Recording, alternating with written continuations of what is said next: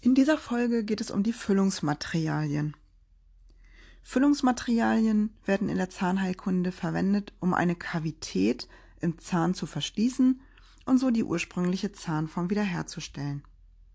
Es gibt wirklich so viele unterschiedliche Füllungsmaterialien, ganz grundsätzliche, ganz neue, ganz anders, weiß ich nicht, artige und ähm, viele verschiedene Markennamen. Ich kann nicht auf alle eingehen, ähm, weil ich auch nicht alle kenne und ähm, werde hier deswegen äh, vornehmlich äh, mich ja auf so grundlegende Dinge konzentrieren und ähm, auf ein paar grundlegende Materialien, ähm, also überbegrifflich und ähm, nicht unbedingt mit Markennamen arbeiten, vielleicht das ein oder andere mal als Beispiel. Ganz grundsätzlich kann man Füllungsmaterialien nach ihrem Anwendungsgebiet unterscheiden. Das heißt also zum Beispiel für provisorische Füllungsmaterialien, ähm, dann Unterfüllungsmaterialien, um die Pulper vor einer Schädigung ähm, zu schützen, dann definitive Füllungsmaterialien oder auch Wurzelfüllmaterialien. Des Weiteren kann man nach dem Herstellungsweg unterscheiden ähm, entweder plastische, also formbare Füllungsmaterialien, die erst im Mund ähm, härten und dann ihre endgültige Form erhalten, oder sogenannte Einlagefüllungen, Inlays, die aus ähm, Metall, Keramik oder Kunststoff bestehen können, äh, die außerhalb der Mundhöhle in, entweder in der Zahnarztpraxis oder im zahntechnischen Labor angefertigt werden und im Anschluss dann in den Mund eingesetzt bzw. gelegt werden. Auch ganz generell kann man Forderungen an Füllungsmaterialien stellen, die aber in der Regel meistens nicht ähm, alle erfüllt werden können.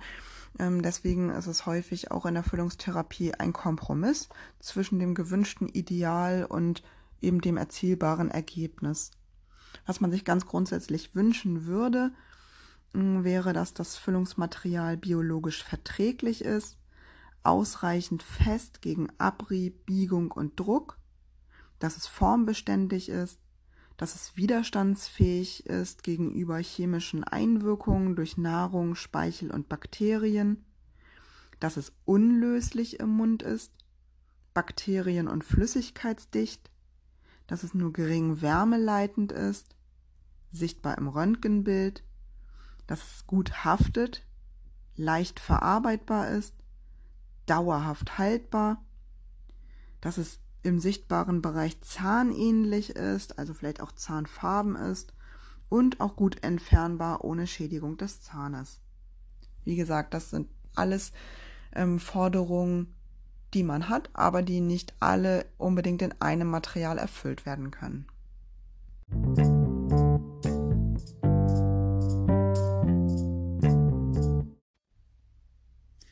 Zemente. Zemente sind Füllungsmaterialien, die aus einem Pulver und einer Flüssigkeit zu einer Paste angemischt werden und nach einer kurzen Verarbeitungszeit aushärten. Für alle Zemente gilt im Prinzip gleichermaßen, dass die Abbindezeit temperaturabhängig ist. Bei höherer Temperatur binden die Zemente deutlich schneller ab als bei niedriger Temperatur.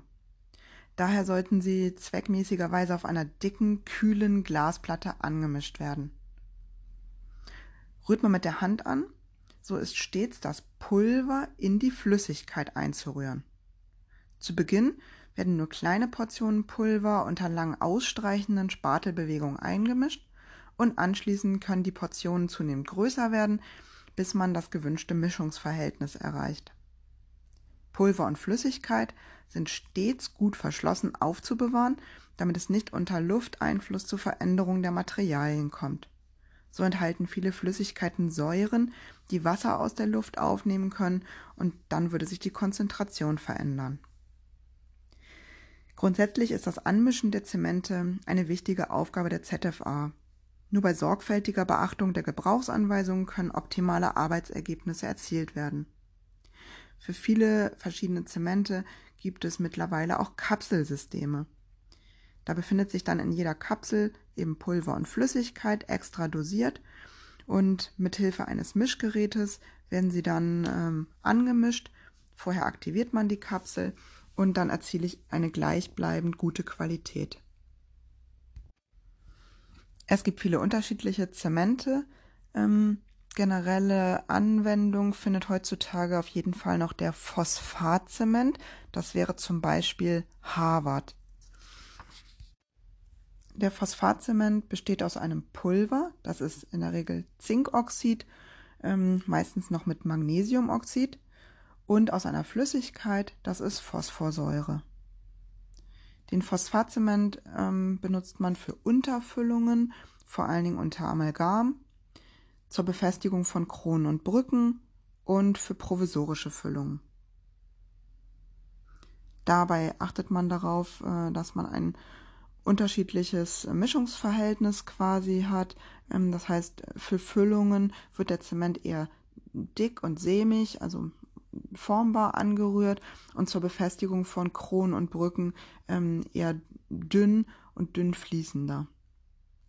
Wichtig beim Phosphatzement ist, dass man sich darüber im Klaren ist, dass die Gefahr einer Pulperschädigung durch die Phosphorsäure ähm, und die Wärmeentwicklung beim Abbinden entstehen kann. Vor allen Dingen, wenn ich dann eben etwas dünnfließender äh, anmische, dann kann es zum sogenannten Säureschock der Pulper kommen. Und äh, das Material, also der Phosphatzement, ist feuchtigkeitsempfindlich. Eher seltener Anwendung findet der Carboxylatzement. Der besteht auch aus Zinkoxid, aber dann aus Polyacrylsäure.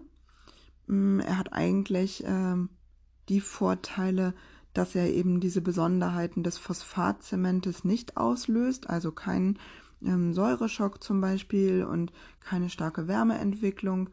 Man kann ihn für die ähm, gleichen Anwendungen benutzen wie den Phosphatzement, aber er ist ein wenig äh, schwerer zu verarbeiten, da er sehr genau dosiert werden muss und ähm, schwierig von Instrumenten zu entfernen. Deswegen ist es, ja, ich glaube durchaus eher so, dass der Carboxylatzement viel weniger benutzt wird als der Phosphatzement. Ein weiterer Zement, ähm, der durchaus noch in der Praxis gebräuchlich ist, das ist der Zinkoxid-Eugenol-Zement, ZOE.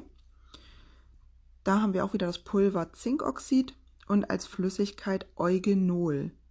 Das ist ein Hauptbestandteil von Nelkenöl, riecht auch so ein bisschen nach Weihnachten. Vornehmlich benutzt man den äh, ZOE-Zement für provisorische Füllungen, ähm, provisorische Befestigung von Kronen und Brücken und ähm, sollte darauf achten, dass man den meist pulverreich anmischt. Ähm, oft wird der auch, ähm, ja, oder manchmal würde ich eher sagen, zur CP benutzt, ähm, wobei man äh, darauf achten muss, dass äh, er bei direktem Kontakt ähm, die Pulper eher schädigt. Also das Originol schädigt dann die Pulper und der Zement darf nicht in Kontakt mit Kunststoff verwendet werden, da Eugenol ein Weichmacher für Kunststoff ist. Deswegen fällt er natürlich als Unterfüllung bei vielen Füllungen dann raus, weil er nicht unter Kunststoff angewendet werden kann. In ganz geringer Dosierung hat Eugenol eine beruhigende Wirkung auf die Pulper und das möchte man sich in der Regel zunutze machen. Ein Zement, der sehr häufig äh, gebraucht wird, ja, wenn nicht sogar überwiegend äh, in der Praxis, das äh, ist der Glasionomerzement, auch äh, als GIZ oder GITS bezeichnet. Da haben wir als Pulver äh, Aluminiumsilikatglas und als Flüssigkeit Polyacrylsäure. Mit diesem Zement ähm, versucht man die positiven Eigenschaften ähm, des Pulvers und der Flüssigkeit auszunutzen. Man kann ihn hauptsächlich für Zahnhalsfüllungen ähm, nehmen, für kleinere, ähm, nicht unbedingt okklusionstragende Füllungen, für Milchzahnfüllungen, zur Befestigung von Kronen und Brücken. Aber ähm, es ist auch mittlerweile so, dass diese äh, Glasionomerzemente sich so weiterentwickelt haben, dass die auch für andere Füllungen ähm, benutzt werden, auch für okklusale Füllungen und Füllungen im Seitenzahnbereich, wenn ich äh, eben keinen Kunststoff möchte, weil diese Gitzzemente sich eben so gut weiterentwickelt haben. Das Mischungsverhältnis muss hierbei auch exakt sein. Ähm, ja, in den meisten Fällen würde ich jetzt mal davon ausgehen, dass da auch ein Kapselsystem verwendet wird, ähm, weil es auch ein bisschen schwieriger ist, äh, die Glasionomerzemente von Hand anzumischen und die Kapselsysteme sich in der Regel durchgesetzt haben. Das Gute ist, äh, dass dieser Zement auch zahnfarben ist, eine gute Haftung am Zahn hat. Er ist pulperverträglich, hat eine geringe Wärmeentwicklung beim Abbinden und äh, hemmt Sekundärkaries durch leichte Fluoridabgabe. Allerdings ist er etwas gering abriebfest, ähm, deswegen sollte er nicht unbedingt für größere Füllungen im Seitenzahnbereich benutzt werden. Und äh, man muss ihn ein wenig bei der Abbindephase gegenüber Feuchtigkeit äh, und Austrocknung schützen. Die Schwachpunkte der Glasionomerzemente ähm, sollten ja immer weiter quasi ähm, abgebaut werden und deswegen gibt es auch ähm, unterschiedliche Gits und zwar auch äh, metallverstärkte, die eben ähm, in der Regel dann die Abriebfestigkeit ähm, äh, verbessern können und ähm, sich dann eben auch äh, im molaren Bereich eignen. Sie sind äh, mit Silberpartikeln äh, versetzt und haben meistens im Namen den Zusatz Silver, sehen dann aber auch silberfarben aus. Dann gibt es noch die hochviskösen Gits. Das ist eine weitere ähm, Variation. Sie haben verbesserte mechanische Eigenschaften, sind ähm, nicht unbedingt so gut für den sichtbaren Bereich geeignet, weil sie ein wenig opak, also so kreidig aussehen. Dann gibt es noch die kunststoffmodifizierten Gits. Ähm, diese Glasionomerzemente, die haben Kunststoffanteile ähm, dabei wodurch sich dann die Materialeigenschaften noch verbessert haben, haben eine höhere Festigkeit und sind geringer empfindlich gegenüber Feuchtigkeit und Austrocknung. Da muss man dann allerdings äh, entweder einmal diese klassische Reaktion haben der Aushärtung oder auch ähm, eine Lichthärtung. Das kommt dann so ein bisschen auf das Produkt drauf an. Also wichtig nochmal für die Zemente. Ähm, würde ich sagen, sind einmal der Phosphatzement, bestehend aus Zinkoxid und Phosphorsäure, der Zinkoxid-Eugenol-Zement, also ZOE, bestehend aus Zinkoxid und Eugenol, und der Glasionomerzement, ähm, ja, von mir aus der konventionelle GITS, äh, bestehend aus Aluminiumsilikat, Glas und Polyacrylsäure.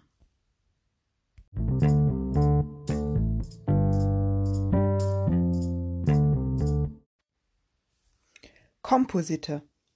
Komposite sind Füllungskunststoffe, die aus einem Grundgerüst aus Kunststoff und darin eingelagerten festen Füllkörpern zusammengesetzt sind. Der Kunststoff liegt zuerst in Form eines Monomers vor, also ein Stoff, der aus gleichartig aufgebauten Einzelmolekülen besteht. Der ist dann quasi noch nicht fest. Durch eine Polymerisation des Monomers härtet dann das Komposit aus. Dabei werden die einzelnen Moleküle, also die Monomere, zu großen Molekülen, zu Polymeren verbunden. Die bilden dann ein netzartiges Grundgerüst. Und damit ist dann der Kunststoff ausgehärtet. Bei der Polymerisation schrumpft der Kunststoff auch ein wenig. Um diese Polymerisationsschrumpfung zu mindern und gleichzeitig auch die Abriebfestigkeit zu erhöhen, fügt man dem Kunststoff eben Füllkörper hinzu. Das sind Füllkörper zum Beispiel aus Quarz, aus Glas oder auch aus Keramik. Und die sind dann härter ähm, als das Polymer. Damit die Füllkörper fest in diesem polymerisierten Kunststoff eingebunden werden, sind sie mit einem speziellen Kunststoff überzogen, dem Silan. Also das Silan ist quasi um dieses Quarz, Glas oder Keramik drumherum und kann sich dann mit dem Kunststoff verbinden. Merke also nochmal, ein Monomer ist ein Einzelmolekül. Das kann sich zu großen Molekülen verbinden lassen. Ein Polymer ist ein Stoff, der durch chemische Verbindung von vielen Einzelmolekülen zu einem großen Molekül entstanden ist. Und die Polymerisation das ist die chemische Reaktion, bei der eben diese vielen Einzelmoleküle, die Monomere, zu großen Molekülen, zu den Polymeren, verbunden werden. Die Kunststoffe werden nach Größe der Füllkörper hauptsächlich in drei Gruppen eingeteilt.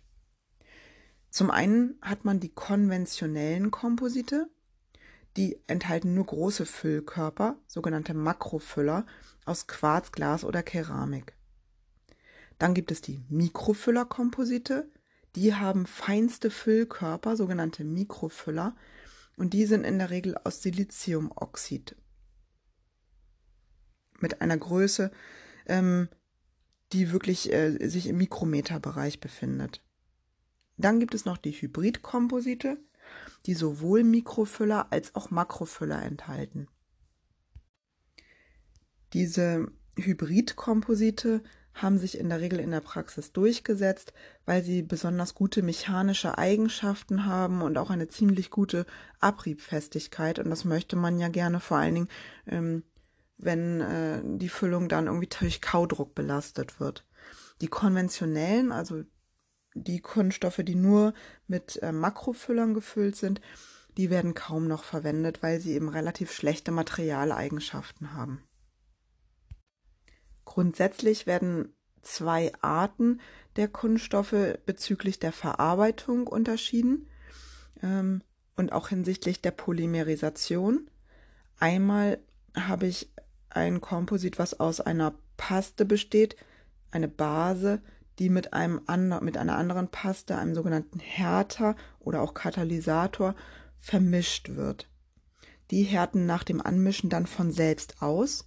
Das heißt, Autopolymerisation. Überwiegend äh, bewährt haben sich aber lichthärtende Komposite. Die härten durch die Bestrahlung mit Licht aus. Ähm, das wird als Photopolymerisation bezeichnet. Dazu benötigt man dann eben die klassische Polymerisationslampe. Die Verarbeitungszeit kann man selbst bestimmen, da die Aushärtung von der Bestrahlung eben abhängt. Dabei ist zu beachten, dass bereits die Behandlungsleuchte die Polymerisation starten kann. Ähm, also sollte man natürlich auch nicht zu lange warten ähm, und der Kunststoff härtet dann eben aus. Wie ich schon eben gesagt habe, diese Feinpartikel oder auch Hybridkomposite, die haben sich äh, durchgesetzt. Die können ohne Einschränkung im Frontzahnbereich verwendet werden.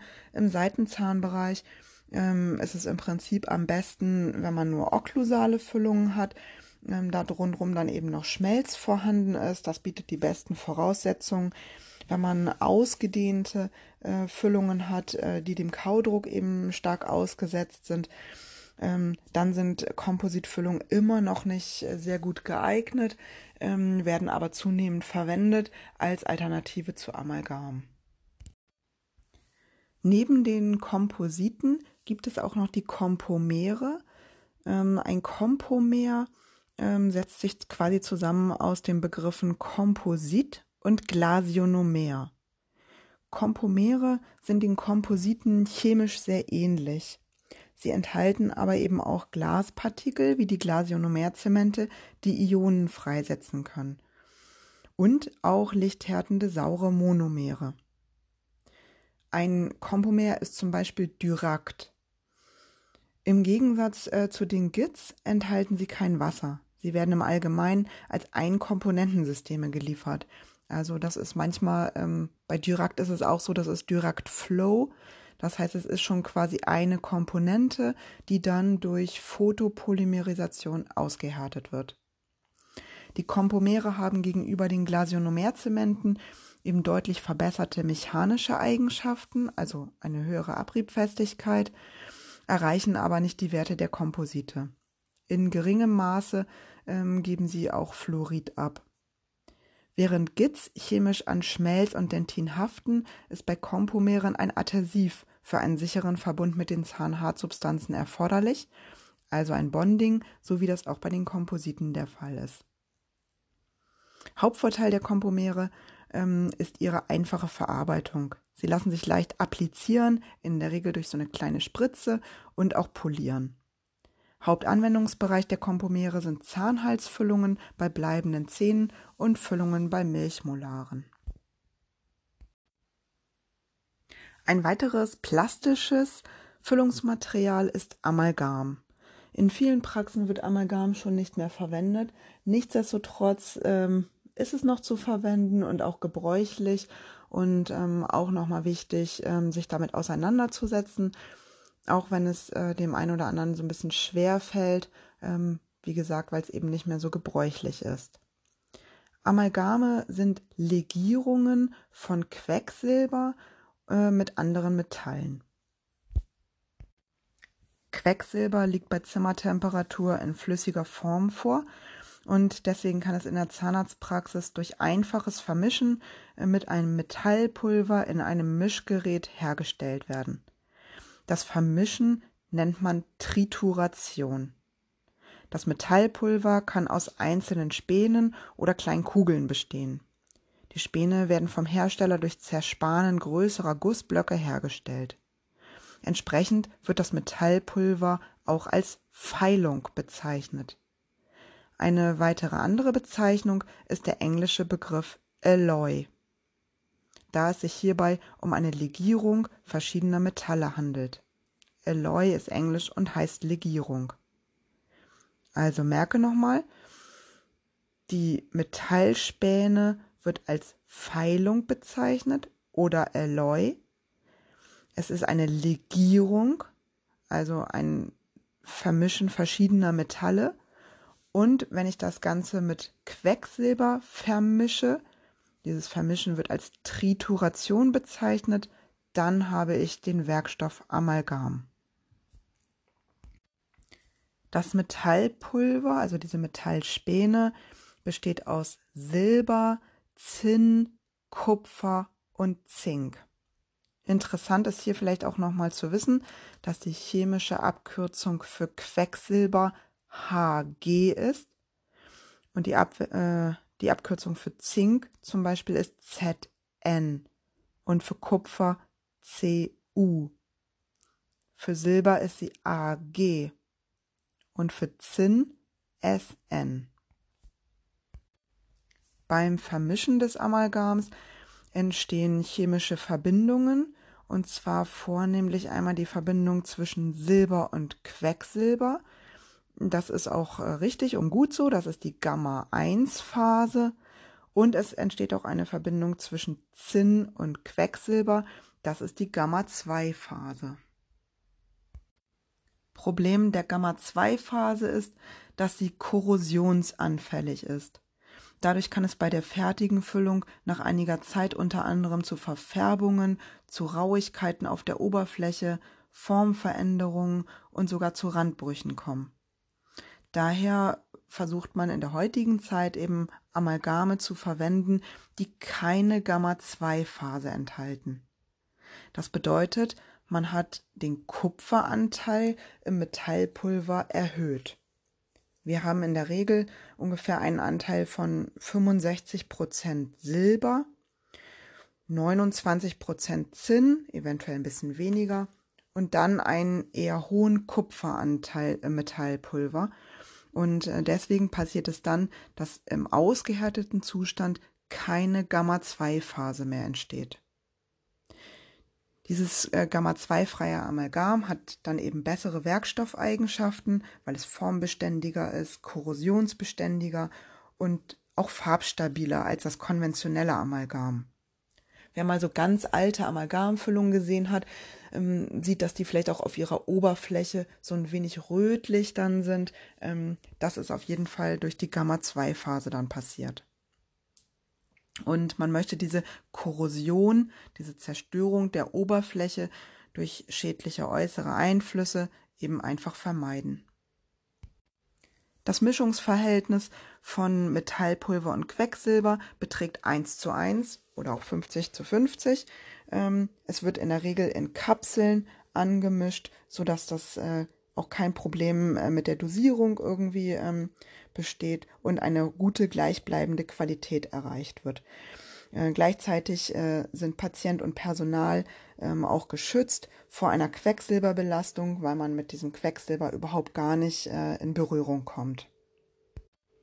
Das angemischte Amalgam wird dann mit einer sogenannten Amalgampistole in die Kavität gebracht.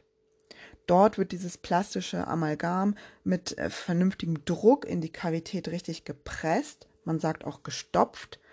Und äh, dieses Stopfen der Amalgamfüllung wird als Kondensation bezeichnet. Die Kondensation bewirkt, dass das Amalgam gut verdichtet wird, dass eine gute Anlagerung des Amalgams an den Kavitätenrand erfolgt und dass eben ähm, überschüssiges Quecksilber ausgepresst wird. Die Kondensation erfolgt in der Regel mit der Hand. Also nicht mit der blanken Hand, sondern ähm, nicht maschinell, sondern mit Handinstrumenten. An der Oberfläche entsteht dabei eine quecksilberreiche und entsprechend weiche Schicht, die wieder entfernt werden muss. Ähm, in der Regel wird das eben auch mit den Instrumenten äh, gemacht und dann auch weggesaugt. Die Kavität wird dann zunächst etwas überstopft und anschließend ein wenig zurückgeschnitten.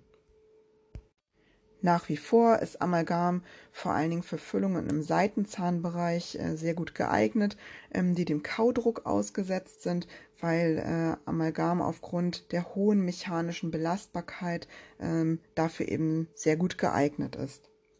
Mittlerweile gelten aber auch Einschränkungen, und zwar für Patienten, die eine Allergie nachweisen können ähm, gegen Bestandteile des Amalgams ähm, schwangere Patientinnen sollten dann eben äh, generell auf eine umfangreiche Füllungstherapie verzichten, aber vor allen Dingen eben auch äh, auf Amalgamfüllungen. Nach derzeitigem Wissensstand gibt es keinen Beleg, dass die Belastung der Mutter mit Quecksilber ähm, aus den Amalgamfüllungen gesundheitliche Schäden verursacht, aber ähm, man sollte da eher zu einer Alternative wie Glasionomerzementen greifen. Patienten mit einer schweren Nierenfunktionsstörung ähm, sollten auch äh, keine Amalgamfüllung bekommen, da die Nieren das Hauptausscheidungsorgan für Quecksilber sind und äh, das eine Gegenanzeige für die Anwendung von Amalgam darstellt. Ebenfalls sollte man bei Kindern ähm, auf Amalgam verzichten, ähm, da eine Behandlung eben zu einer Belastung mit Quecksilber führen könnte, hm, sollte man vorbeugend ähm, eben prüfen, ob man nicht da einfach eine Amal äh, Amalgam-Alternative verwenden kann. Also Einschränkungen für Patienten mit einer Allergie, für Patienten mit einer Schwangerschaft, Patienten mit einer schweren Nierenfunktionsstörung und Kinder. Grundsätzlich kann man sagen, dass Amalgamfüllungen eben zur Belastung mit Quecksilber beitragen, aber dieser Beitrag entspricht in etwa der Quecksilbermenge, die man mit der Nahrung aufnimmt. Die im Urin und Blut nachweisbaren Quecksilbermengen bei Personen mit Amalgamfüllungen liegen erheblich unter den Grenzwerten zur Auslösung einer Quecksilbervergiftung. Das sollte man auch nochmal wissen, ähm, weil Amalgam ja teilweise einen wirklich schlechten Ruf hat, der aber wissenschaftlich nicht bestätigt ist. Aus allen Materialien werden Substanzen freigesetzt, die eine Gefahr für Patienten bedeuten können, und letztlich kann man bei keinem Füllungsmaterial Nebenwirkungen ausschließen. Daher muss die Entscheidung für das Füllungsmaterial im Einzelfall unter Berücksichtigung der individuellen Situation des Patienten getroffen werden. Zur richtigen Verarbeitung von Amalgam ist Folgendes zu beachten. Amalgam ist feuchtigkeitsempfindlich. Amalgam ist ein guter Wärmeleiter, deswegen ist eine Unterfüllung zum thermischen Schutz der Pulpa erforderlich. Amalgam sollte beim Stopfen mit definiertem, gleichmäßigem Druck kondensiert werden, damit man eben einen guten Kavitätenrandanschluss bekommt, damit überschüssiges Quecksilber ausgepresst wird und eine Hohlraumbildung vermieden wird. Frisches Amalgam soll zügig verarbeitet werden, da bereits nach kurzer Zeit deutlich weniger Quecksilber ausdrückbar ist. Während des Stopfens ist die quecksilberreiche Masse zu entfernen. Die Füllung wird etwas überstopft und dann zurückgeschnitten, da in der oberen Schicht das meiste Quecksilber enthalten ist. Die Füllung darf kein Okklusions- oder Artikulationshindernis sein, da sonst die Gefahr pulpitischer Beschwerden oder parodontaler Schäden besteht. Nicht verbrauchtes Amalgam muss wegen der Bildung von Quecksilberdämpfen unter Luftabschluss gehalten werden. Circa zwei Stunden nach Legen der Füllung sollte erstmal nicht gegessen werden, da die Füllung noch vollständig aushärten muss. Die Füllung muss später poliert werden, weil sie eben noch recht weich ist und erst aushärten muss. Und das kann frühestens nach 24 Stunden geschehen. Das bedeutet, der Patient bekommt also noch einen Termin mit zur Politur.